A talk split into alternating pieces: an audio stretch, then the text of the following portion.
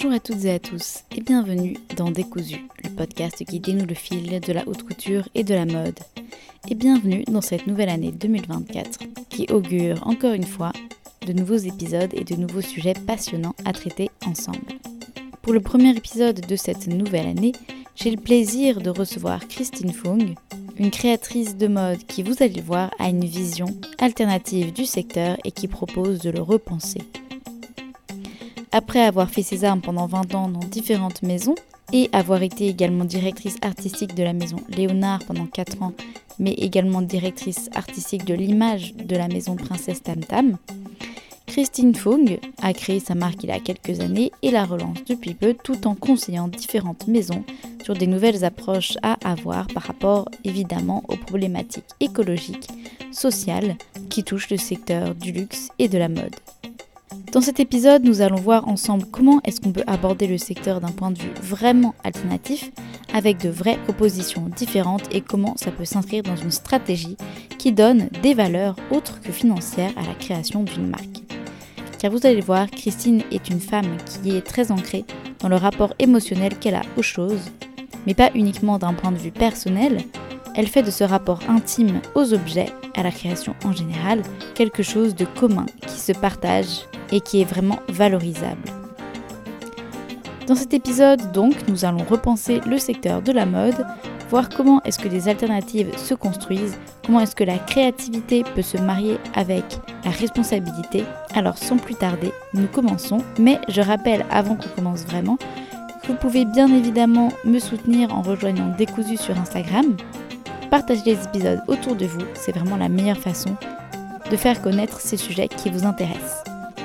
Et comme toujours, n'hésitez pas à aller me dire vos avis, vos commentaires sur le compte Instagram de Décousu, Décousu Podcast.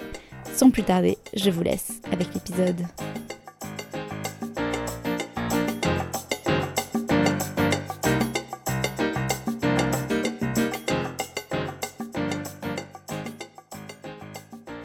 Alors aujourd'hui, pour Décousu, j'ai le plaisir de recevoir Christine Fung qui va nous parler un petit peu de son parcours, de ses projets actuels et passés.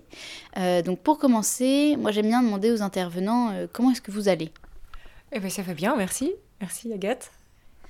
Et euh, pour ceux qui ne vous connaîtraient, qui ne connaîtraient pas, qui ne connaîtraient pas forcément votre parcours, votre travail, est-ce que d'abord vous pourriez un peu dire comment est-ce que vous, vous, voulez vous présenter, donc dire ce que vous faites actuellement et aussi un petit peu quel a été votre parcours. Mhm. Alors, je suis créatrice de mode et directrice artistique euh, dans le milieu de la mode.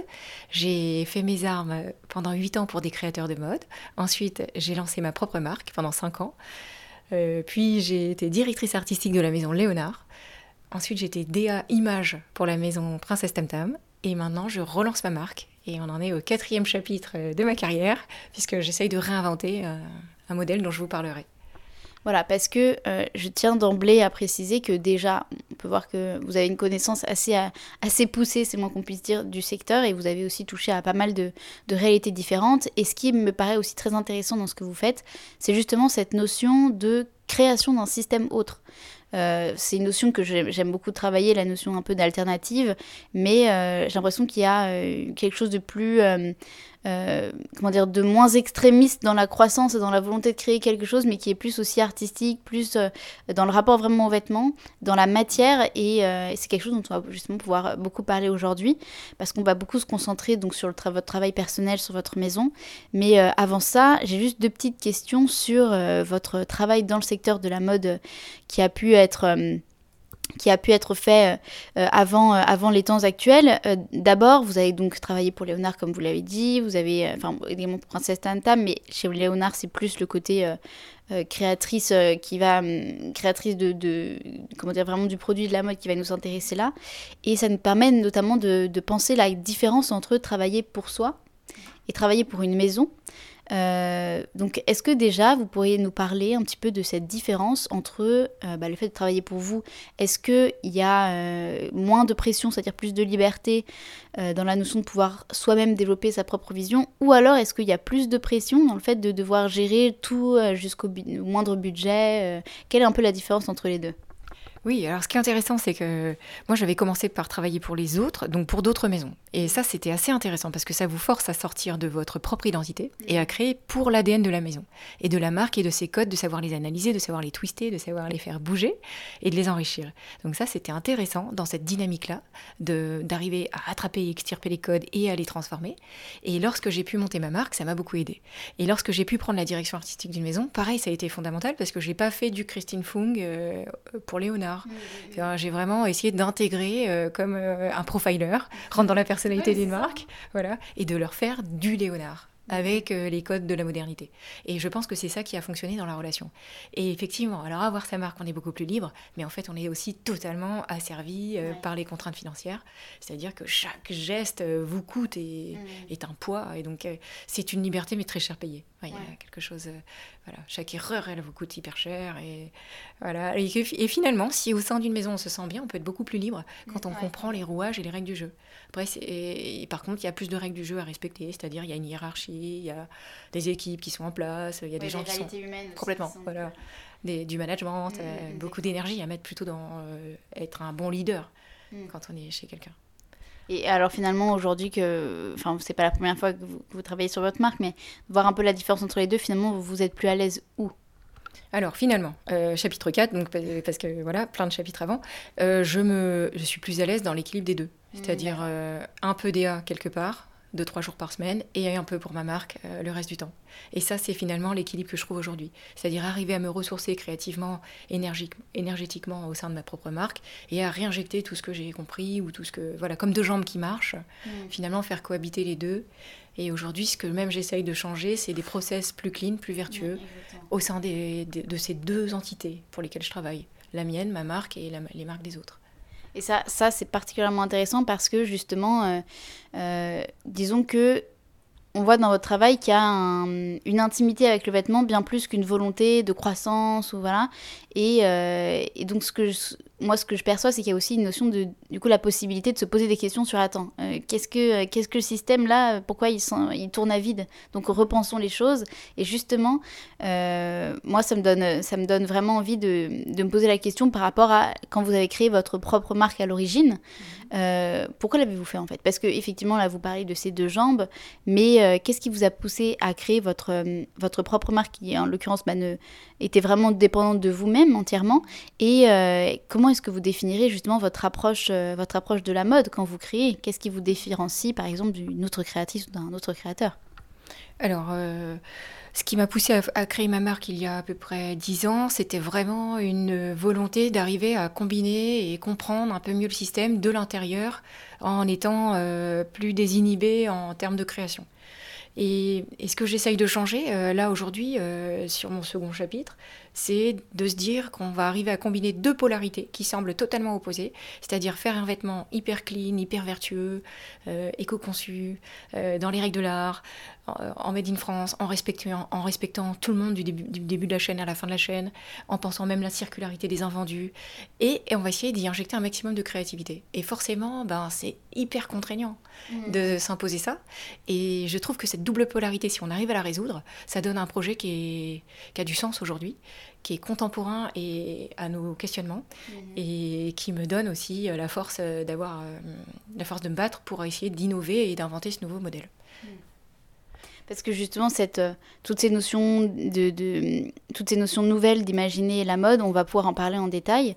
Et, et ça, me donne, ça me donne notamment envie de rentrer plus en amont pour l'instant, dans la première étape euh, qui se passe quand on va créer une collection, c'est finalement vous, euh, vous commencez par quoi? C'est-à-dire, est-ce que vous, avez une idée et vous vous dites, euh, bon bah tiens, là, j'ai par exemple le concept là qui va vraiment être sur l'éco-conception, donc du coup vous cherchez toutes les façons de pouvoir créer de façon écologique, ou alors vous vous dites, j'ai envie de faire ça, cette coupe, ce travail-là, et je vais voir comment est-ce que je peux essayer de le rendre écologique. Et donc, du coup, il faut ajuster, faire des compromis. ça part d'abord, des process euh, que vous trouvez vertueux, et si, et si c'est le cas, lesquels. Ou alors, est-ce que c'est d'abord une idée de coupe de matière, et ensuite vous essayez d'aller chercher à la rendre écologique? Alors, lorsque j'ai monté ma marque la première fois il y a dix ans, j'étais plus dans l'envie de qu'est-ce qu'on a envie d'exprimer, de raconter, comme un auteur ferait un film euh, ou comme euh, un peintre se dirait bon, allez, qu'est-ce qu'on va exprimer en termes d'essence? Et donc là, c'était plutôt une narration euh, d'auteur. Euh, là, en repartant euh, l'année dernière sur mon projet, je me suis dit de quoi le monde a besoin. Mm. Et en fait, on n'a plus besoin de grand-chose puisqu'on a tout. Donc, euh, je me suis dit, or, pour moi, la création, c'est vital. À la fois, elle me, elle me maintient et, et je trouve qu'elle donne aussi de l'énergie aux gens. Et donc, je me suis dit, je vais faire un projet qui fasse sens. Et ce qui faisait le plus sens pour moi, c'était de me dire qu'on allait réinventer un vestiaire essentiel, gender fluide c'est-à-dire euh, qui pourrait se transmettre d'homme à femme et qui ne serait pas codifié, qui soit intemporel, euh, donc qui puisse traverser les, saisons et durer et peut-être euh, évoluer avec le temps et le styling, les manières de porter, et qui, et qui combine tout ça, et qui, a, oui, qui a en même temps une charge émotionnelle forte. C'est-à-dire que je pense que ce qui fait qu'on garde un vêtement, c'est l'attachement, mmh. le lien. Et donc c'est là que je suis partie sur ce concept euh, sustainable où en fait l'œuvre devient le vêtement. Enfin, je m'inspire de l'art contemporain et euh, en, y injectant beaucoup de couleurs et beaucoup d'émotions, l'idée c'est de renvoyer de l'énergie aux gens euh, par un vêtement qui en dégage et qui en même temps vous énergise, vous renforce et aussi vous on diffuse euh, mm. une aura d'énergie, euh, de bien-être. en fait, voilà, c'était assez étrange, mais je me suis dit, on n'a plus besoin de rien. En même temps, le monde a toujours besoin de choses un peu plus belles. Et mm. quelque part, contribuer à créer des choses belles dans lesquelles les gens se sentent bien et de le faire d'une bonne manière, ça a un sens aujourd'hui. Parce qu'en plus, ça, c'est une petite échelle, mais si j'arrive à, modifier euh, l'échelle de la prod des clients plus grands pour lesquels je travaille, ben là, euh, ça aura fait sens. C'est ma mission, quoi. Il y a quelque chose. Euh, c'est vrai que cette notion de, de, deux jambes, du coup, de travailler pour deux marques et donc du coup de voir un peu ce qui est faisable, ce qui est pas faisable et donc du coup de changer les choses de l'intérieur, c'est intéressant comme démarche. c'est vraiment. deux vitesses et deux intériorités. Ouais, bien sûr. Quelque chose d'extérieur et d'intérieur. Bien, bien sûr, et ça, ça, c'est vraiment, je trouve, euh, bah, c'est justement quand dans Alphonse Maître-Pierre parlait du travail qu'il a fait auprès de, euh, des Iguales. Il y a eu cette notion-là aussi justement de mettre ses exigences pour pouvoir, euh, à partir de, la conscience qu'il a sur sa propre marque, d'ensuite pouvoir le diffuser. Je trouve qu'il y a une conscience qui est prise par rapport à ça. Il disait même qu'en fait il pensait que, qu'il avait réussi à changer les choses à très grande échelle grâce à leurs moyens et que ça leur coûtait pas beaucoup plus cher parce qu'ils avaient d'énormes quantités. Et ça, c'est génial quand on arrive à changer ça. C'est ça, en fait, c'est qu'il faut pouvoir avoir le courage du pas de côté pour ensuite se rendre compte que finalement, euh, l'effort n'est pas, est pas, si, pas si massif.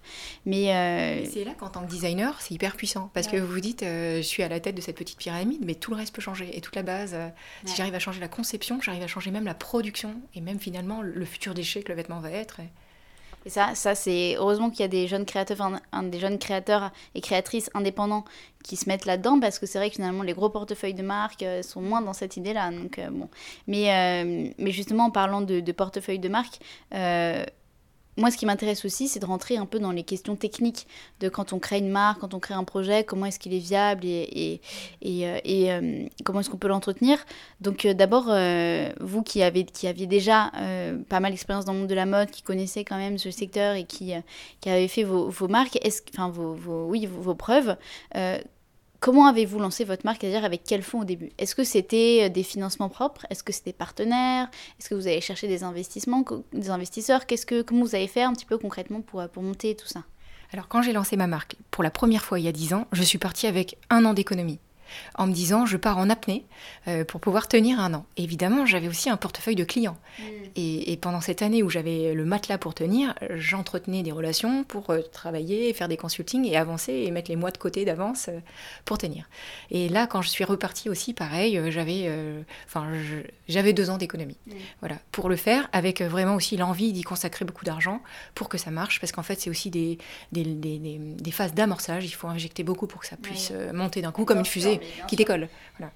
Donc il faut mettre beaucoup, il faut mettre un paquet euh, très fort au début et que ça soit impactant, euh, ou alors savoir remobiliser tout son réseau pour que au moment où ça doit décoller, ça marche. De toute façon, c'est ça aussi qui est intéressant, c'est que dans toutes les boîtes en général, mais dans le luxe encore plus, hein, parce que enfin, enfin, dans le luxe, euh, ce que vous faites, c'est quand même des produits, de, des produits de luxe. Donc il y a aussi cette notion de se dire que la rentabilité est évidemment pas immédiate. Mmh. Parce que quand on est autant exigeant sur la qualité, sur le travail, sur la conscience, il faut pouvoir prévoir sur le long terme. Euh, euh, d'où la question intéressante de se dire finalement d'où vient cette, cette pause entre, entre ce, ce que vous avez, quand vous l'avez lancé il y a 10 ans et puis là quand vous l'avez relancé récemment oui, alors déjà juste pour répondre sur votre question de la rentabilité, pour moi la rentabilité elle est différée. différée. C'est-à-dire que j'investis dans ma marque, mais ce qui va me rappeler, euh, me, revenir, finalement c'est sur l'autre jambe des consultings, où les gens disent Ah mais j'ai vu que tu relançais ta marque, fais-nous fais-nous nos uniformes, ou viens faire des choses chez nous. Donc ça pour moi la rentabilité elle est, elle est différée comme un billard à trois bandes, mmh. où les choses elles se reportent, mais il y a une rentabilité, un retour sur investissement, et ça c'est super intéressant. Le ROI, retour sur investissement, il est à la fois euh, euh, en termes de finances, mais aussi en termes de presse, d'image et d'énergie, de création. Vous êtes dans un flux, un flow, enfin il y a quelque chose qui, monte. Et pour euh, répondre à votre toute première question, quand j'ai monté ma marque la première fois, et je suis allée à fond pendant 5 ans, j'ai utilisé les leviers des concours que j'ai gagné pour gagner en notoriété et en financement. Et l'un entraînant l'autre. Enfin, en fait, pour le concours, il fallait forcément faire une collection, donc ça me forçait à la finir. Puis après, comme je gagnais un prix, bah, ça me pouvait me financer la deuxième. Et puis après, ça m'a financé, l'Andam m'a financé mes défilés, mmh. et, etc., etc. Donc c'était. Euh, ça a marché comme ça. Mais au bout de 5 ans, je travaillais 80 heures par semaine et j'engloutissais tout l'argent de mes consultings euh, dans les frais. Et je trouvais que j'étais arrivée à la fin d'un palier de l'échelle artisanale et qu'il fallait monter un second palier mmh. qui était l'échelle industrielle, des levées de fonds, de pouvoir euh, au lieu de faire 30 euh, chemises, de pouvoir en faire 300, de marger. Mais ça, ça impliquait d'avoir un stock, un entrepôt, euh, d'avoir des équipes énormes. Et c'était une échelle qui était impassable, en fait. C'est hyper étrange. Donc, c'est déjà difficile de faire un prototype. Mais bon, à la rigueur, c'est presque le plus simple. Le plus dur, c'est les séries. Et les séries de 30, l'intermédiaire, le milieu de gamme, il est compliqué. Enfin, pas le milieu de gamme, mais les quantités euh, créateurs, elles sont intenables parce qu'en fait, on les gens, les façonniers sont obligés de faire des prix forts parce qu'ils découpent à la main, ils peuvent pas. Euh, ils mobilisent leurs équipes et leurs machines euh, plusieurs journées pour vous, et donc tout vous coûte plus cher. Il y a un vrai gap entre voilà. C'est-à-dire si vous faites 500 mètres de tissu, c'est beaucoup moins cher que 50 mmh. mètres. Et en fait, euh, et vous êtes obligé de passer par le cap des 50 mètres. Et bref, et après, passer encore ce cap plus gros pour en faire 500 mètres, et ben ça impose des, des quantités, des équipes énormes. Et j'avais pas cette capacité à, lever des fonds, puisqu'en fait, euh, malheureusement, les, les gens qui, qui, investissent demandent tout de suite euh, combien de boutiques avez-vous, quel est votre chiffre d'affaires. Or, vous, vous avez tout investi pour euh, refaire des défilés sur des pièces fortes et créatives, et donc vous n'avez pas pensé à faire les pièces commerciales sur lesquelles on, fait beaucoup d'argent. Et, et, et, voilà. Et en fait, il faut être plusieurs. quoi. C'est vraiment comme une équipe de foot. On ne peut pas être tout seul. Et, et voilà, c'était aussi, au bout de cinq ans, se rendre compte que jamais mes limites et que finalement, ah oui, il y a aussi un truc fou, c'est que vous faites 10 jobs en un, dont 9 que vous n'avez pas choisi, puisque finalement, euh, vous faites de la facturation, de l'administratif, du management, euh, des livraisons, et, vous n'avez même plus le temps de créer, en fait, quand vous êtes à, votre, à la tête de votre marque. Alors, vous avez lancé votre marque pour créer, et vous n'avez plus le temps de créer. Donc, c'était aussi ça, se dire que mon cœur de métier, je l'avais perdu, et que j'avais envie de réintégrer une maison pour, être, pour gagner en puissance euh, de construction, de, de déploiement, pour être aussi au, pour pouvoir dessiner de nouveau en fait parce que j'avais même plus le temps de dessiner ou de concevoir. Et donc quand vous avez quand là quand vous l'avez relancé, qu'est-ce que vous avez mis en place qui était différent et justement de, de par ces apprentissages là oui, oui, oui. Eh ben, je me suis dit tout de suite, je vais pas faire des collections fleuves avec 50 références et 10 ouvertures couleurs. Je vais limiter.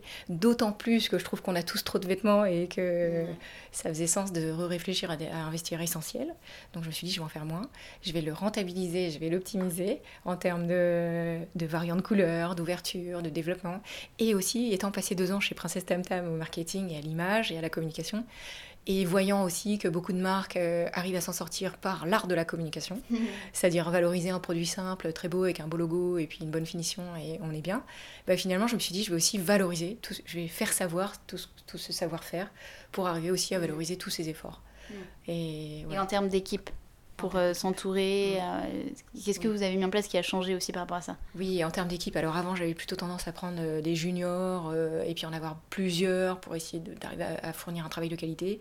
Là, je me suis dit tout de suite, je monte en, en, seniorité sur les gens qui m'entourent. Voilà, j'ai investi sur des, des, compétences plus fortes. Ouais, J'ai tout de suite pris un excellent graphiste et on a tout de suite fait un très beau site. Enfin, vous voyez, j'ai moins perdu de temps sur euh, l'ébauche. Mm. De, de, on économise un peu en payant moins cher les gens, mais en fait non, c'est pas très, c'est pas une bonne économie puisque le temps est compté. c'est vrai. Mais c'est vrai que quand on lance un projet, c'est la première chose à laquelle on se dit. Euh, voilà. Justement. Mais c'est justement ce qui, ce qui est euh, là, enfin mais il y a forcément une question qui me, qui me, qui me taraude, c'est que quand on, quand on va parler coûts, quand on parle de toutes ces problématiques-là, euh, forcément, il y a la notion de faire des choses euh, éthiques et conscientes, et vous les faites où et comment? Parce que quand vous dites, vous parlez du Made in France, et vous parlez justement de, de passer ce palier artisanal, euh, et bien, comment, enfin, les, les, fournisseurs, vos tissus, où est-ce que vous allez les voir qui, qui, va, qui sont les façonniers qui travaillent vos pièces Comment ça se passe en fait d'un point de vue concret pour les produire? Oui. Alors le problème que j'avais remarqué il y a quelques années, c'était que par exemple le piège, si vous offrez une belle collection, vous la montrez aux ventes et les gens vous en achètent que trois à la taille. Et là, vous dispatchez vos quantités. Ça, c'est le piège. Euh, donc euh, là, je me suis dit tout de suite, je vais concentrer les refs pour que les gens se concentrent sur la bonne ref à produire. Et moi, je vais me forcer à produire un minimum de 16 à la taille. C'est mon façonnier qui me l'impose. Ça fait et j'ai minimisé mes, ouvertures de taille aussi. On n'en a que 3, S, M, L.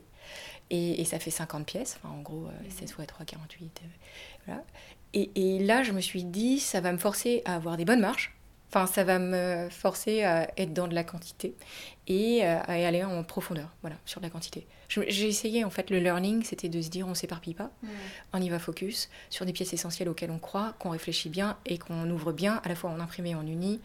Enfin, voilà, et puis on market bien la com, on l'explique, on, déploie le, le, travail sur les détails et le process. Et donc je produis en France, à Paris, dans, un, dans, dans, deux, dans deux, ateliers. L'un des deux, c'est la Fabrique Nomade, qui est un atelier de réinsertion euh, d'artisans migrants euh, qui, ont, qui sont des, des, tailleurs, par exemple, dans leur pays. Mais vous savez, par exemple, il y a certains pays, ils taillent à la craie, tac, tac, mm, mm, et puis ils coupent direct. Et donc ces artisans-là sont reformés aux méthodes euh, françaises. C'est-à-dire, ben, nous, on fait des patronages en calque en papier, on, met certaines valeurs de couture. Et, ils sont pris au sein de cette association pendant six mois, puis après, ils sont réinjectés dans le monde du travail et du luxe euh, pour intégrer les studios. Et donc, euh, je, je, collabore avec la Fabrique Nomade et un autre atelier euh, qui me permet en fait d'équilibrer, parce qu'il ne faut pas mettre tous ses œufs dans le même panier. Parce que parfois, tout simplement, un fabricant n'est pas disponible. Oui, dans la mode, c'est même dans la maison, moi ça me fait rire quand, je connais certaines couturières qui parfois reçoivent des messages euh, impromptus sur cette maison pour. Euh, donc ça, ça oui, effectivement, pour la façon, c'est euh, c'est assez compliqué. Mais comment vous faites alors pour, pour fixer vos coûts? Enfin, vos coûts et vos prix, plutôt vos prix de vente, parce que euh, bon, j'imagine que vous avez euh, aussi une clientèle cible, que vous avez aussi une gamme de prix à respecter, et euh, mais vous avez aussi la réalité financière de bah, des, des, choses qui sont faites dans des dans des dans des dans un contexte aussi justement propre. c'est quand même particulier. Donc comment vous faites pour pour calculer vos marges Alors la première erreur que j'avais fait la première fois, c'était que je faisais le coût. par exemple, un objet me coûte 50 euros, je faisais la marge x 2 et puis le retailer y prenait de 5, euh, de 7. Voilà, bon, ça sortait hyper cher. Euh, et donc là, j'ai fait l'inverse. Je me suis dit, quel est le prix psychologique Quel est l'objet que je dois concevoir, qui est essentiel, dont les gens ont besoin et qui pourrait être bien fait dans, avec mes techniques et avec ce que j'ai sous la main euh, et puis après, j'ai pris, j'ai croisé, j'ai fait une... quel est le prix psychologique maximum que les gens peuvent accepter et quels sont mes concurrents dans ce domaine, autour de quel prix sont-ils et, voilà. Et je me suis mis à la marge de tout ça et j'ai compressé euh, ma propre marge, mais de manière à avoir les bonnes quantités, donc ça va. Et puis après, je suis allée voir mes façonniers en disant mon prix cible c'est ça, est-ce que tu peux y arriver? Ils m'ont dit ok pour 50 et, et voilà, j'ai inversé. Hmm, d'accord. Et là, aujourd'hui, par exemple, votre, euh, votre éventail de prix pour une pièce, il, il se situe où Ma chemise euh, manche courte, elle est à 245 euros, mhm. prix retail. Et en pré-order, elle est à 150. Ce qui est pas mal puisque les gens euh, peuvent se, l'offrir à 150 s'ils acceptent d'attendre un mois et demi, deux mois. Ouais, c'est... Non, mais c'est, intéressant justement de voir aussi la réalité de ces coûts-là parce qu'on a vu, paradoxalement, et moi ça me tue, c'est-à-dire euh, dans des marques qui sont devenues vraiment énormes, qui sont entrées dans des portefeuilles de marques qui ont des marges qui ont explosé et qui ont une qualité qui a drastiquement baissé. Mmh. Et justement, je vois beaucoup de créateurs indépendants qui sont dans une démarche totalement inverse et qui se prennent la tête. Mmh. Et c'est fou du coup de voir que euh, certaines grandes marques, euh, alors qu'on imagine parce qu'elles sont connues, parce que c'est des marques françaises, etc., que donc du coup ça va pas être le cas, alors qu'en fait la réalité est tout autre. Donc c'est intéressant de pouvoir voir d'un point de vue vraiment euh, plus concret. Mais il y a d'autres coûts auxquels on pense pas. je pense notamment au coût, tout ce qui va être la logistique, donc les stocks, les livraisons, mmh. le service après-vente euh, et les packaging aussi. Euh, et ça, est-ce que vous pouvez nous dire un peu comment vous vous organisez là-dessus? Donc euh, déjà, est-ce que vous avez une idée un peu de vos coûts pour vos packaging? Et ensuite, comment vous vous organisez pour le logistique, donc pour la, pour la livraison, des choses comme ça? Alors l'intérêt d'être sur Paris, c'est qu'on fait en métro. Et quand c'est trop lourd, on prend des, des, taxis. Et donc les coûts de livraison, ils sont réduits grâce à ça. Ensuite, le coût de packaging, il est aussi réduit parce que j'essaye d'en avoir le moins possible. De, de, manière à être plus écologique. Et, mais c'est vrai que tous ces coûts cachés euh, sont. Euh, enfin, quand vous parliez des, des, marges, des marques euh, qui exagèrent, en fait, c'est aussi pour ça mmh, que mmh, mmh, eux ont besoin de calculer des, des coûts de communication et des coûts de marketing et des coûts de distrib et des coûts de transport. Mais c'est vrai qu'on ne pense pas à toute cette valeur hein, qui est cachée et camouflée. Euh, souvent, enfin, on dit que quand vous lancez votre marque, il faut savoir combien vous, vous êtes prêt à perdre. Parce que c'est hyper intéressant, je pense qu'il faut le dire euh, au maximum d'auditeurs euh, quand j'ai envie de lancer leur marque. c'est, enfin, avec mes 20 ans d'expérience, je vois quasiment pas comment une marque de mode qui se lance peut être rentable. C'est-à-dire que c'est forcément à perte. Voilà. Et donc, combien vous avez envie de perdre? 30 000, 50 000 euros, vous les retrouverez pas. Par contre, vous les retrouverez autrement. C'est le billard, à, le billard à trois bandes dont on parlait. Mm, mm, tout à fait. Donc, par euh, euh, soit une satisfaction personnelle, euh, soit une reconnaissance de la presse, soit un nouveau contrat qui va arriver grâce à ça. C'est un investissement pour ça. Et entre-temps, évidemment, vous pouvez habiller les gens que vous aimez et, ça fait euh, le double effet qui se coule, mais. Et ça, alors ça, je tiens particulièrement à appuyer là-dessus parce que euh, dans, dans l'analyse, en tout cas, que je vois euh, de la prise de conscience ou de la révolution un peu qu'il y a dans le monde de la mode, bon, évidemment, ça reste euh, marginal comparé à, la, santé du secteur, mais euh, c'est euh, la, valorisation d'autre chose que du chiffre. Mmh. C'est-à-dire que par exemple, maintenant on parle de coûts éthiques, de coûts environnementaux, qui sont des vrais coûts en fait, et qui même si c'est pas un coût chiffré, c'est un vrai coût et à contrario, plutôt de manière symétrique, une vraie valeur aussi n'est pas forcément une valeur financière. Et donc c'est pas parce qu'on perd de l'argent qu'on gagne pas autre chose. Donc ce dont vous parlez, c'est exactement ça. Donc c'est pour ça que c'est intéressant. Mmh. mais juste, je voudrais rebondir sur quelque chose. Vous parlez de des livraisons en métro. Mais vous n'avez pas que des, que des clients sur Paris, j'imagine Ah oui, les livraisons euh, à mes, euh, au retail, enfin les livraisons euh, aux clients. Ah oui, oui, oui. Ah oui, mais ça, en fait, oui, moi j'offre la livraison à partir d'un certain montant d'achat, parce que je me dis que c'est une manière de remercier. Et sinon, tous les gens sur Paris, on les a quasiment livrés en métro, effectivement. comme un coursier. Mm. Enfin, c'était l'équipe ou moi. On, allait, on en profitait pour aller prendre un café avec les gens ou, ah ou les livrer avec un joli ruban, un beau sac. Et, et, voilà. C'était possible parce qu'on a une, on a une cinquantaine de commandes et c'était les faisables. Mais mm. voilà. Et sinon, les gens trop loin, c'était des petits chronopostes. Alors ça, ce que vous venez de dire juste avant, moi je trouve ça extrêmement intéressant parce que, euh, euh, disons qu'il y a une notion que je trouve très intéressante et c'est aussi pour ça que j'interviewe euh, beaucoup de jeunes créateurs, c'est la question de, j'ai envie de dire, vraiment repenser complètement le, système, mais euh, évidemment en ayant conscience des codes. Enfin, on ne casse pas les codes si on les maîtrise pas, ça déjà c'est sûr. Mm. Mais ce que je veux dire, c'est que la notion vraiment de créer une marque pour créer une marque, et faire de la croissance et faire quelque chose de, très gros, etc., je pense qu'il y a aussi plein de choses qui sont possibles autrement, notamment dans le fait de vouloir créer un rapport avec une, clientèle très fidèle, même si c'est compliqué aujourd'hui. Mais je pense que c'est complètement faisable. Donc c'est aussi pour ça que ça m'intéresse de vous poser des questions sur l'aspect euh, marketing et communication, parce que euh, justement, j'ai l'impression que ce côté côté rapport à la clientèle, intimité, pas qu'avec le vêtement, avec l'être humain, c'est quelque chose qui compte beaucoup. Et, euh, donc, comment est-ce que vous comment est-ce que vous, vous, définiriez en fait votre votre persona cible et comment est-ce que vous arrivez à cibler votre clientèle?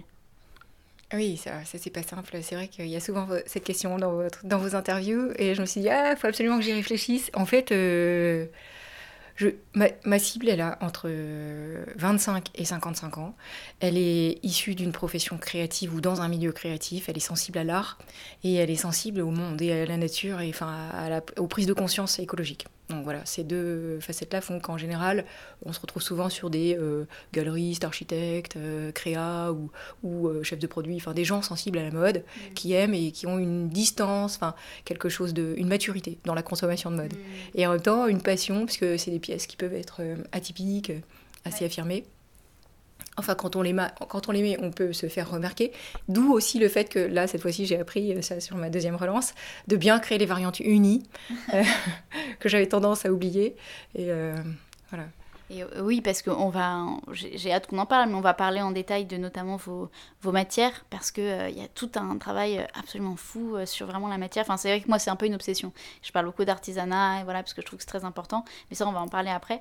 Mais mais il y a aussi, la, pour revenir un peu sur cet aspect marketing-communication, il y a évidemment toute la partie campagne de, direction artistique, donc tout ce qui va être campagne visuelle, donc les, les shootings, les mannequins, toutes ces campagnes-là. Comment vous organisez en fait votre budget par rapport à ça Parce que j'imagine que aussi votre expérience avec Princesse Tam Tam a dû aussi vous donner beaucoup de clés. Et donc, euh, au-delà de la production des, vêtements en, eux-mêmes, sur toute la partie euh, image, vraiment direction artistique, est-ce que vous savez combien vous mettez et est-ce que vous savez euh, quelle importance ça a pour vous par rapport au reste finalement? Oui, alors en fait, l'idée c'est de mettre évidemment euh, pas trop d'argent, puisque sinon euh, vous n'avez plus de budget, et en même temps, c'est de absolument pas euh, faire l'impasse et de tout valoriser. Et donc, chez Frances Temtam, c'était bien, ça m'a permis d'être rodé en termes d'image, mais ça m'a aussi monté mon niveau d'exigence, qui fait que je peux plus accepter moi-même de faire les choses moins bien. Et ça, ça c'est pas si, enfin c'est intéressant, mais ça rend euh, pas toujours heureuse parce qu'à chaque fois le niveau est plus exigeant et, il faut le maintenir. c'est de plus en plus mm. euh, ardu. Oui, complètement. J'ai aussi une exigence interne euh, qui fait que je me sens pas satisfaite si c'est pas parfait. Donc il y a ce truc, voilà. Donc bah, les, les, les, shoots ça coûte toujours cher, c'est hyper important. En plus les mannequins, bah forcément, si vous voulez une fille bien, il faut la payer. Et donc bah là heureusement par le réseau, je connaissais un casting director qui m'a aidé sur un petit prix euh, je puis avoir une belle fille, mais voilà, tout est compliqué. En fait, euh, mais c'est c'est aussi euh, chouchouter son réseau pour qu'ils vous soutiennent. et c'est alors moi j'y tiens, c'est rémunérer les gens, mmh. ou en tout cas c'est important parce qu'on ne dirait pas, parce que beaucoup de gens que j'ai interviewés ne l'ont pas dit, euh, parce qu'il y a des choses qui, se disent, qui, ne se disent pas, mais beaucoup de gens ne, ne, payent pas pour tout un tas de services et on a l'impression que oui, mais en fait la mode est un milieu qui paye beaucoup par l'image et par la presse. Et, euh, et donc c'est important de parler de ça parce qu'il y a beaucoup de gens qui se plaignent en fait en interne et qui n'osent pas le faire. Donc cette notion de payer les gens, ça peut paraître incongru de le dire, mais en fait non. Oui, ouais, non, c'est hyper important euh, pour plusieurs raisons, parce que comme ça, vous pouvez être plus exigeant avec eux. Enfin, il y a un truc où c'est important qu'ils rendent leurs photos dans deux jours, c'est important qu'ils soient à l'heure, c'est important qu'ils bossent bien. Et, et, puis, euh, et puis, avec mon niveau de seniorité, en fait, il y a un stade où je peux plus ne pas payer les gens. Euh, voilà. Ou alors, il y a une énorme rétribution, c'est-à-dire voilà, il y a beaucoup de gifts, on s'y retrouve parce qu'il y a déjà eu un ascenseur renvoyé et c'est un retour d'ascenseur. voilà, mais. oui, c'est humain, c'est du relationnel en fait. Hein. Oui, oui, oui, voilà, exactement. Et, euh, et, en même temps, c'est la crise pour tout le monde et les gens ont vraiment besoin aussi d'être payés. Enfin, il y a bah quelque chose. Euh, oui, euh, c'est logique, bien sûr. un projet éthique où, dans la, au passage, on paye personne, ça marche pas non plus. Voilà. C'est sûr. C'est sûr. Mais donc, vous, vous, qui parliez justement beaucoup de chouchouter votre réseau et voilà, bah, j'imagine qu'il y a un peu cette, cette, ce, rapport-là dans l'humanité avec la clientèle. Et, euh, et, je pense notamment comment est-ce que vous avez construit votre, votre communauté. Donc par exemple les gens qui vous suivent, mais pas forcément euh, que sur les réseaux, aussi en termes organiques et humains. Euh, comment est-ce que vous avez créé une communauté de gens qui vous entourent, même une clientèle? Est-ce que vous avez une clientèle qui est plutôt fidèle? Comment vous la fidélisez? Et comment vous gérez justement cette relation avec vos, avec vos clients? J'imagine aussi peut-être pendant des, des, présentations de collections, est-ce que vous faites des, des événements spécifiques? Enfin comment ça se passe dans ces dans cette relation-là avec la cliente, ou la clientèle, ou le client Alors, sur ma toute première phase, euh, là, je faisais des shows, des défilés. Mmh. Donc, j'étais plutôt dans un, modèle euh, qui va vers l'extérieur. Je diffuse et puis les gens adhèrent ou pas. Ça m'a permis de, de, fédérer ma première euh, cellule, ma première couronne de communauté, que j'essaye de conserver en partageant le process, en, en, communiquant sur les valeurs, en, montrant aussi que je suis, que j'essaye d'être à la proue d'un mouvement pour changer les choses, parce qu'on en a tous conscience, mais en fait c'est hyper dur de changer. Euh, mmh. Parce que le cerveau, il n'est pas fait pour changer. Il y a quelque chose où on préfère répéter quand ça fonctionne. Et, d'un point de vue très concret aussi, c'est euh, bah, forcément quand on a une voie sur laquelle on marche, on marche. C'est comme dans une forêt. Si vous avez un sentier, vous allez le suivre, mais même si vous voulez partir le sentier, vous allez où? Il y a ça aussi. Complètement. Ouais, donc il faut un vrai courage euh, entrepreneurial pour oser euh, quitter le sentier. Et aussi, euh, ce que j'avais lu, c'était intéressant, c'est que vraiment, on va vers un effondrement écologique. Enfin, c'est dramatique, c'est tragique. Et les gens ne veulent pas en prendre conscience parce que c'est une prise de conscience qui serait trop violente s'ils en prenaient vraiment conscience. Mais de, toute façon, la violence, elle sera là. Parce que soit ils en prennent conscience et on essaye de faire quelque chose, soit ils en prennent pas conscience et il y aura violence, d'effondrement de toute façon. Donc autant agir et faire de la création et quelque chose de positif de tout ça. Complètement. Alors il y a toute une génération qui vit une sorte d'éco-anxiété, mais qui a du mal à passer à l'action. Enfin, c'est hyper dur en fait, après, de dépasser cette éco-anxiété, de passer à l'action et d'agir avec les bons outils et les bonnes méthodes.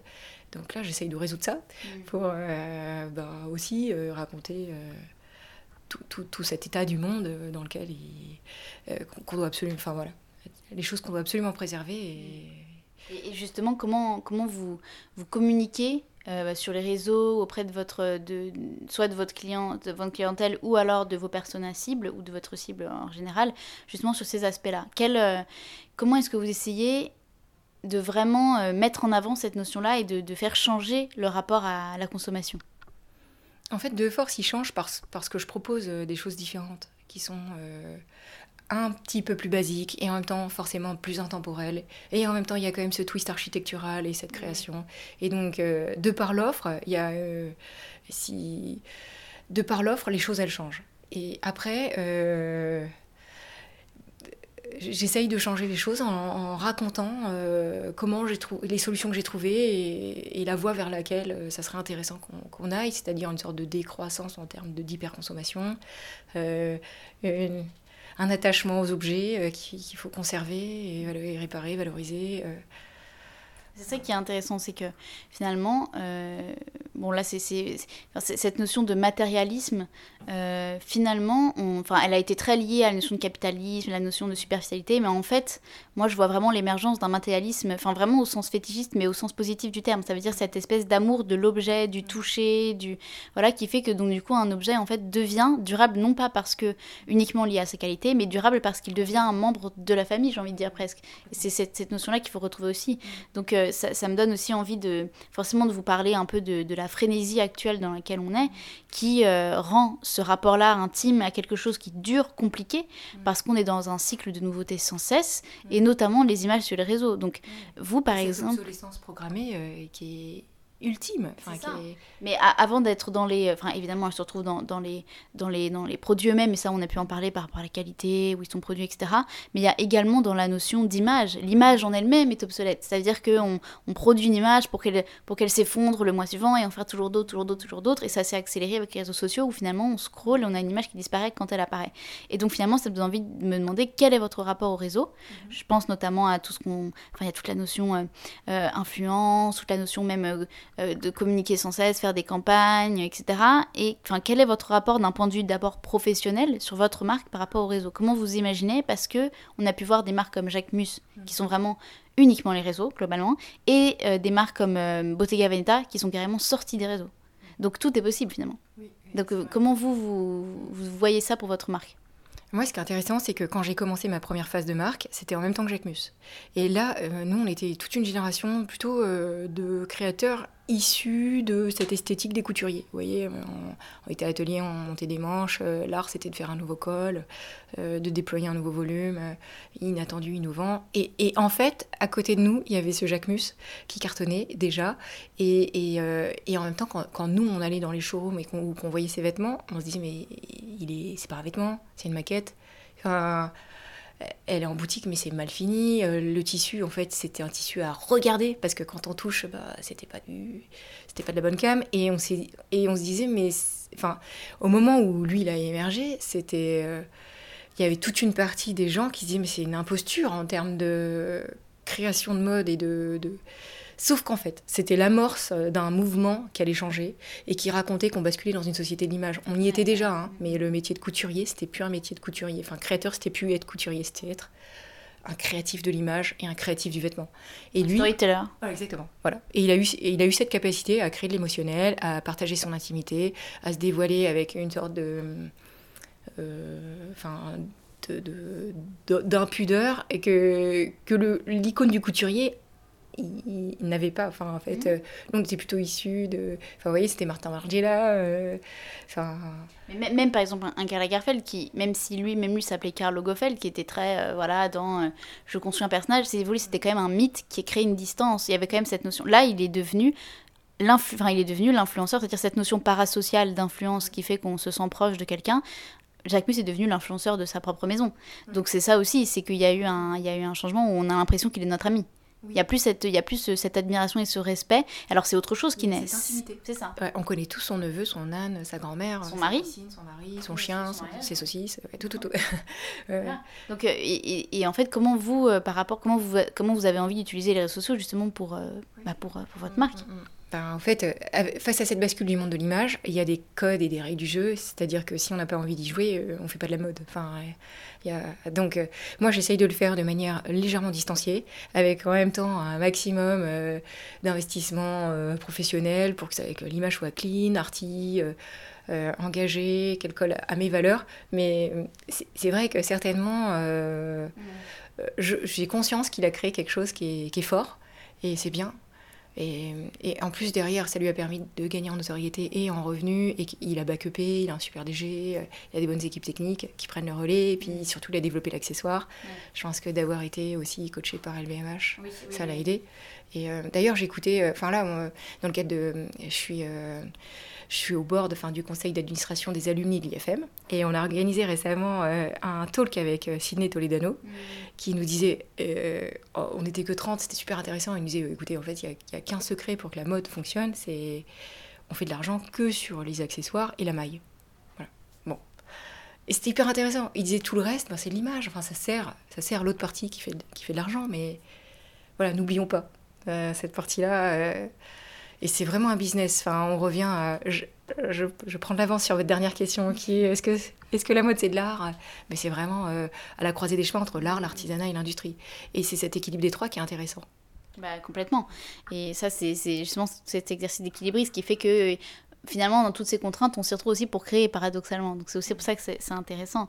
Euh, euh, mais justement, il y a au-delà de cette notion d'accessoires, de, etc., et d'image, euh, c'est vrai que euh, moi, ça me donne. Il y a une question qui, qui, me, qui me.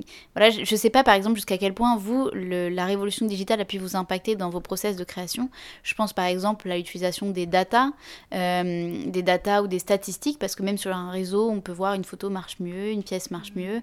Est-ce que, même consciemment ou inconsciemment, ça a, par exemple, altérer ou alors orienter votre manière de créer en vous disant bon bah au-delà de la notion par exemple de réduire les couleurs et de faire des pièces unies, la notion de se dire bon bah cette coupe là elle se vendra mieux du coup je vais abaisser ma créativité pour ça ou au contraire de se dire euh, là je vois ce qui marche mieux pour telle marque je vais faire pareil. Ou alors est-ce que vous avez toujours euh, chevillé au corps la notion de dire non je veux quand même proposer quelque chose qui parle aux gens même si c'est des gens qui vont peut-être plus le regarder que l'acheter. Mmh. et donc du coup bah euh, proposer à côté des pièces peut-être bah, justement comme de l'accessoire qui soit beaucoup plus commercial. Et, et voilà mais donc du coup cette notion de data et de statistiques, est-ce qu'elle a changé votre rapport à la création? Alors, en fait, sur, sur les réseaux sociaux, on a la possibilité de, de regarder ces datas, mais moi, je le fais pas. En fait, j'ai volontairement gardé un compte personnel parce qu'en fait, euh, je me rends compte aussi que c'est une question d'hygiène mentale. euh, je peux pas à la fois agir et regarder ce qu'on pense de moi ou si ça a marché, parce qu'en fait, l'algorithme, il est trop perverti. Il dépend effectivement de l'heure à laquelle vous postez. Euh, si vous avez hyper interagi dans la semaine, il considère que le compte est actif et donc ça va remonter. Ou, ou s'il y a eu beaucoup de commentaires la première heure, bon, bah là, ça va rester. C'est extrêmement euh, trompeur en fait. Donc pour pas devenir dingue, euh, je poste et je ferme, je regarde plus. Enfin voilà, l'idée c'est de poster dans les règles de l'art et de savoir ce qu'on poste avec maîtrise et conscience, mais après de pas être collé à, savoir si ça a passé la barre des 1000 likes et ou, euh, voilà. Donc j'ai une distance, mais en même temps je joue les règles du jeu, mais je prends une distance. Et, et, oui, parce que du coup, pourquoi je vous pose cette question par rapport à, par rapport à la data et aux statistiques? Parce que vous, vous, avez pu en parler, cette notion de arty qui fait partie intégrante de l'identité euh, euh, de l'identité de votre marque. Et, euh, justement il y a un rapport à l'art à la création à la création contemporaine. Enfin pour moi c'est presque plus un travail de j'ai envie de dire de designeuse architecte. Mm. vraiment travailler l'épure mais l'épure qui va être bien taillée enfin c'est je pense que, que, vous voyez ce que je veux dire. Et, et justement c'est très intéressant de pouvoir voir euh, quel est votre rapport euh, quel est votre rapport à l'art et je pense notamment euh, quand vous travaillez sur la collection alors je pense c'est Blue Radiance je sais pas si je le prononce bien parce que mon accent anglais voilà avec Philippe de Creusa et, et, donc ma question c'est comment vous définiriez cette, cette, notion justement de artiste dans votre marque et pourquoi travailler avec des artistes contemporains? Et comment se passe la collaboration? Oui, oui, oui. Alors avec Philippe de Croza, c'était extrêmement intéressant parce qu'il avait fait une œuvre. Et ce qui est compliqué quand on va voir un artiste, c'est qu'il n'a pas du tout envie d'être pris pour un motif. Bah, euh, il veut faire œuvre. Et donc c'est assez intéressant d'arriver à leur dire que ma démarche, elle va, de tout, elle va prolonger en quelque sorte leur œuvre sur un rapport au corps et au mouvement. Et, ça. Voilà. Et, pour moi, la mode, c'est l'art du présent et du mouvement. Euh, tout en étant euh, dans cette création d'une seconde peau qui vous fait vous rendre bien. Et, et voilà. Et donc, ce que j'arrive à, raconter, c'est aussi le process de création, le respect de l'œuvre, et en même temps le fait que je vais jouer et peut-être euh, euh, détériorés. Enfin, il y a quelque chose qu'il faut qu'ils acceptent et qui est hyper intéressant. Donc, ils jouent le jeu, les gens jouent le jeu. J'ai aussi collaboré avec Mathieu Mercier. Je ne l'ai pas mis dans cette dernière version du book, mais c'est un artiste contemporain euh, très talentueux qui a été exposé au Musée d'Art Moderne en 2008 et euh, que je connais. Que... Voilà. Et donc là, j'avais imprimé une de ses œuvres qui est un grand diamant peint en jouant sur la forme du vide et du plein, des motifs et des facettes, et que j'avais déployé après à travers une collection. Et puis, bah, il y a toujours un ping-pong comme ça sur les motifs. Euh, et, qui, pour moi, le motif, c'est comme un langage. Euh, c'est un langage non verbal qui est euh, comme un dessin, voilà, comme les hiéroglyphes ou le dessin qui pourrait être plus préhistorique. Il y a quelque chose d'assez intime qui parle à nos cerveaux comme ça, sans les mots. Et c'est un langage qui se déploie et qui communique de l'énergie, enfin, comme ce que je disais tout à l'heure, et, qui va vous faire vous sentir un peu mieux, ou plus fort, ou plus joyeux, enfin, qui génère un peu. Enfin, ce que je cherche à générer, c'est de la joie de vivre et d'énergie. Est-ce que, vous connaissez Fabienne Verdier? Oui, j'adore, très bien, avec le geste des grandes peintures. je, me disais que ça aurait pu, ça aurait pu vous plaire. Ah, il est dans le geste et la couleur pure et, il est pur du geste et tout ça. C'est incroyable. Justement, cette énergie, ça me parle. Euh, voilà. Mais, mais justement, euh, pourquoi cette, euh, justement, cette importance de, de, de l'art, enfin, de, du côté vraiment. Enfin, ce que je veux dire, c'est qu'on pourrait faire des vêtements pour faire des vêtements. Et quel est finalement votre rapport à l'art quand vous créez? Est-ce que vous imaginez vraiment que vous, vous, vous faites une pièce qui euh, se veut vraiment être, euh, être euh, vraiment intégrée comme une œuvre d'art intime à la personne? Est-ce qu'il y a vraiment cette notion, en tout cas, où c'est important pour vous que chaque pièce puisse avoir un petit peu une connotation artistique et pas uniquement un style ou voilà? Enfin, ce que je veux dire, c'est que comment vous définiriez dans votre processus le rapport à l'art? Oui, alors pour moi, la mode, c'est un art. Euh, un art euh, du, corps, un art du... Voilà, l'art du vêtement, c'est... Voilà. Euh, qu'est-ce que je voulais dire? C'est un art majeur. Ça a longtemps été considéré comme un art mineur parce que je pense que c'était une discipline qui était essentiellement aussi féminine et qui a quelque chose de la société patriarcale qui dit que de toute façon, si c'est féminin, c'est forcément un artisanat mais pas de l'art. Et, donc, je pense que le vêtement a cette puissance d'être un art et porté et véhiculé. Et, et j'aime la, la, notion de transdisciplinarité. C'est pour ça que je, je manœuvre régulièrement entre différents univers, que ce soit ceux de l'architecture de l'art contemporain, mais aussi euh, de la céramique, enfin, du graphisme. Je me nourris de tout ça, puisqu'en fait, c'est aussi un art de l'époque, le vêtement. et euh, c'est une expression euh, dont la trace est, un est une seconde peau. Et, aussi, justement, vous parliez de la, la transdisciplinarité. Il y a un vrai rapport au digital, enfin, à toutes ces, à toutes ces je, enfin, je pense là particulièrement à votre collection qui s'appelait euh, Glitchology, mhm. Qui justement bah, a travaillé le glitch, donc le, bug, euh, voilà, et qui a fait des espèces d'aurores boréales digitales absolument magnifiques. Et je me dis, euh, on, enfin, on retrouve aussi beaucoup dans la manière dont vous parlez de votre marque ce rapport justement au digital, au numérique. Mhm. pourquoi c'est quelque chose qui vous, qui vous intéresse aussi finalement? Parce que je pense que le monde digital aujourd'hui, il a pris une place énorme. Et c'est un second monde parallèle dans lequel il faut aussi manœuvrer, œuvrer, euh, habiter. Et, euh, et qu'on a aussi des, sortes d'alias euh, et, que j'aime bien cette idée de la, de la frontière, de l'entre-deux et que certains objets puissent faire le pont entre le monde digital et le monde réel et vous habiller, mais aussi euh, correspondre à tous ces codes. Euh, parce qu'on est habitué maintenant à des, couleurs lumière, enfin, il y a quelque chose euh, qui. On a une esthétique qui a changé. Et encore plus là qui bouge avec l'intelligence artificielle. là, c'est vraiment un autre sujet, mais c'est. On manœuvre et, et, comme le cerveau fait rarement la différence entre ce qu'il voit et ce qu'on a vraiment vécu, enfin il y a quelque chose qui se mélange dans le ressenti. Et, donc on baigne dans ça. Donc c'est pour ça que ça revient beaucoup. Et puis aussi c'est nos techniques maintenant. On peint plus à la main, on va peindre directement sur euh, la, tablette. Enfin il y a un truc, euh, ça, ça, passe. On est passé très vite euh, dans une plongée du digital. Et... Surtout dans la mode. Donc voilà. Mais alors justement, vous parlez de technique, ça me, ça, me, ça me met sur une question qui est absolument cruciale selon moi parce que même si évidemment vous avez décliné des pièces unies, l'imprimer c'est, enfin moi je le vois vraiment comme, comme un peu l'essence de votre travail qui vraiment allez tout de suite regarder euh, tout de suite regarder ce que fait Christine. L'art du motif. Exactement. Et ce dont, on, ce dont on parlait mais, mais la, la problématique que ça pose c'est justement euh, écologiquement l'impression, c'est vraiment une catastrophe.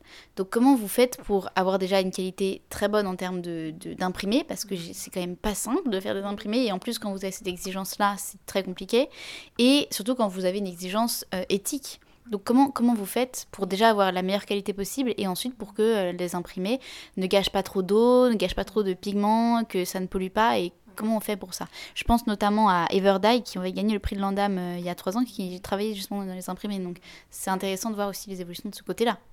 Alors moi, tout est imprimé en France, à Lyon, euh, au sein d'une entreprise qui, euh, qui imprime avec des encres éco-certifiées sur de la popeline bio.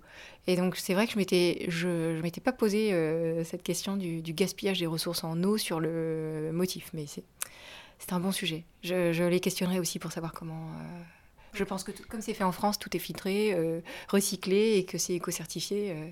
Donc à creuser en tout cas. Exactement. Merci pour le sujet. Et, justement, ça me, ça me permet là d'amener de, sur un peu le dernier chapitre qui est euh, la notion de rapport plus personnel avec la mode. Parce que, euh, enfin là, je pense que c'est une évidence hein, dans tout ce que vous dites. Euh, j'ai l'impression que vous, construisez votre marque comme vous construisez finalement votre existence. C'est-à-dire que y a, à chaque évolution, j'ai l'impression que vous, avancez dans votre compréhension des choses, vous, vous, vous, faites correspondre ça avec les actions faites pour votre marque. Donc il y a un rapport très intime aussi. Donc c'est aussi pour ça que je me, même dans, dans la façon dont vous communiquez, c'est aussi pour ça que je me permets d'avoir des questions plus personnelles. Euh, et il y a notamment cette notion de, justement, quand on parle de euh, se réinscrire dans un, dans un, système, se réinscrire dans un système qui euh, a perdu la tête, en quelque sorte, enfin, sur plein d'aspects différents, mais comment on fait pour ne pas perdre le goût de créer et surtout, est-ce qu'il y a des moments où vous dites, en fait, là, je préférais tout arrêter parce que on a besoin de rien, justement, qu'il euh, y a trop de compromis ou justement que en fait euh, ça va un peu quand on a conscience de tout ça on se rend compte que peut-être ça va dans le mauvais sens de créer encore quelque chose est-ce que c'est des questions que vous, vous êtes déjà posées? Oui, oui, bien sûr. En fait, euh, à l'issue des, des, des, 3000 confinements, là, je me suis dit, en fait, j'arrête, j'arrête la mode. Enfin, je vais passer, je vais changer de métier, je vais faire la DA image, je valoriserai l'existant, mais je ne me sentirai pas avec le poids de la culpabilité de, de créer et de, de surcréer, surproduire et, Enfin voilà, j'ai eu une phase où je me suis, j'ai tout arrêté, j'ai réfléchi et pendant trois ans, je me suis dit comment comment euh, ça pourrait repartir euh, en changeant les, cartes, en changeant les règles du jeu. Et, et c'est là que je me suis dit que ça avait du sens aujourd'hui à autrement euh, qu'à mon échelle symbolique où je, voilà, je vais faire 50 chemises, d'arriver à changer les choses en interne au sein des maisons. Donc ce que j'expérimente ici à l'échelle du laboratoire, c'est vraiment dans l'objectif de le déployer à plus grande échelle au sein d'une maison. Et ce que je prépare, c'est aussi que je rêve d'être directrice artistique d'une plus grande maison, mais qui soit totalement engagée et RSE. Et c'est l'idée d'arriver aussi à changer ça euh, et à le, à le, prouver par, par le fait de l'avoir déjà mis en action. Euh, mais je pense qu'on aura toujours besoin de s'habiller, même s'il y a déjà un stock immense de vêtements. Et c'est là que je me suis dit, voilà, on va repartir sur des choses plus essentielles.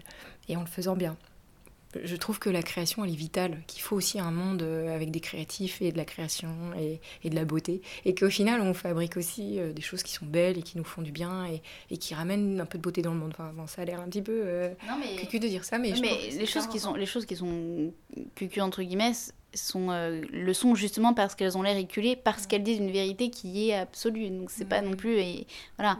Mais. Euh, par exemple, ben, ça sert pas à grand chose si ce n'est prendre un temps de réflexion et d'introspection et de contemplation. Et, apprendre à regarder un peu la beauté du monde pour aussi réaller mieux et avoir envie de changer le monde. Enfin, voilà. Alors ça, on pourrait en parler pendant des heures parce que c'est vraiment un sujet sur lequel je me suis énormément questionnée. Mais, euh, ça remonte le moral.